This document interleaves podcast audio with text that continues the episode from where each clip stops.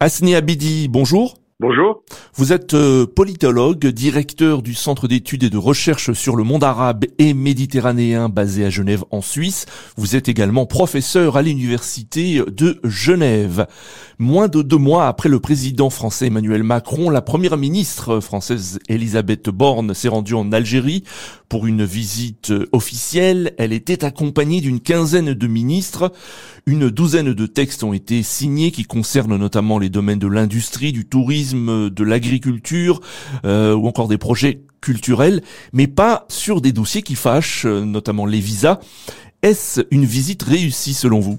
C'est une visite réussie dans la mesure où on assiste à une accélération de la cadence des échanges entre euh, Paris et Alger, ce qui n'est pas le cas depuis plus de cinq ans.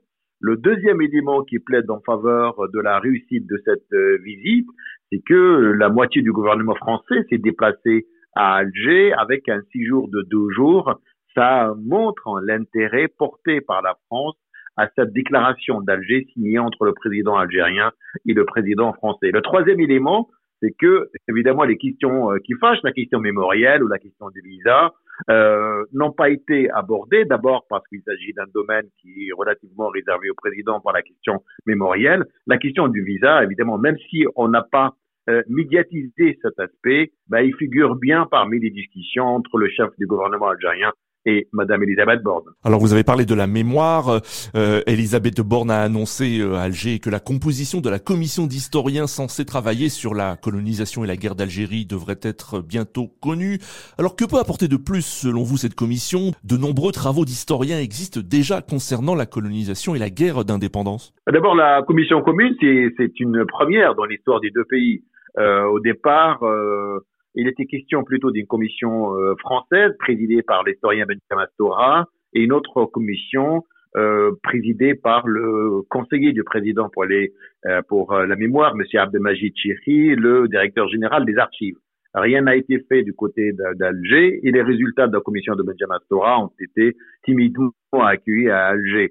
Alger avait d'autres demandes comme élargir les travaux de cette commission à, la période précédant 1954, c'est-à-dire 1830, début de l'occupation euh, de, l'Algérie, et bien sûr à, plus d'initiatives, notamment l'ouverture euh, des, archives, le retour bien sûr des crânes de certains de Moudjahidines algériens, donc plusieurs euh, exigences qui ont été reçues d'une manière positive, mais la France a sa propre méthode, une méthode qui est graduelle pour ne pas aussi brusquer un électorat français très important qui est encore lié à l'histoire de, euh, de la France et à l'Algérie. Alors on a parlé aussi des, des visas, euh, il n'y a pas eu d'accord, nous le disions, sur un assouplissement des visas. Qu'est-ce qui fâche dans, dans ce domaine entre les deux pays? Bah, Pour la France, la question est claire, hein, c'est une histoire de souveraineté nationale, mais euh, il faut noter aussi hein, que les, les, euh, l'octroi des visas n'a jamais euh, cessé. Au contraire, dans certains cas, comme le cas des étudiants, le gouvernement français le, l'atteste, il a plutôt, euh, il a plutôt augmenté. C'est une décision qui ne concerne pas seulement l'Algérie, mais aussi les pays du Maghreb. Il y a toujours une attente de la part du gouvernement français de, d'Alger pour d'abord la réadmission des, des Algériens qui sont en situation irrégulière, mais il y a aussi une autre question pour Alger, euh, les difficultés d'octroi de visa touchent aussi euh, euh, certains responsables politiques, puisque la France a aussi des certaines certaines réserves. Le troisième élément pour l'Algérie, c'est qu'il faut la question des visas est une question plutôt globale et qu'il faut la traiter dans ce qu'on appelle la dimension humaine de la de la migration, ce qui est un petit peu beaucoup pour le gouvernement français. Alors depuis la guerre en Ukraine, il est question que la France euh, se ravitaille un peu plus en gaz algérien. Là non plus, durant cette visite de la première ministre française, pas d'annonce sur une augmentation des livraisons euh, vers la France. Alors comment l'expliquez-vous?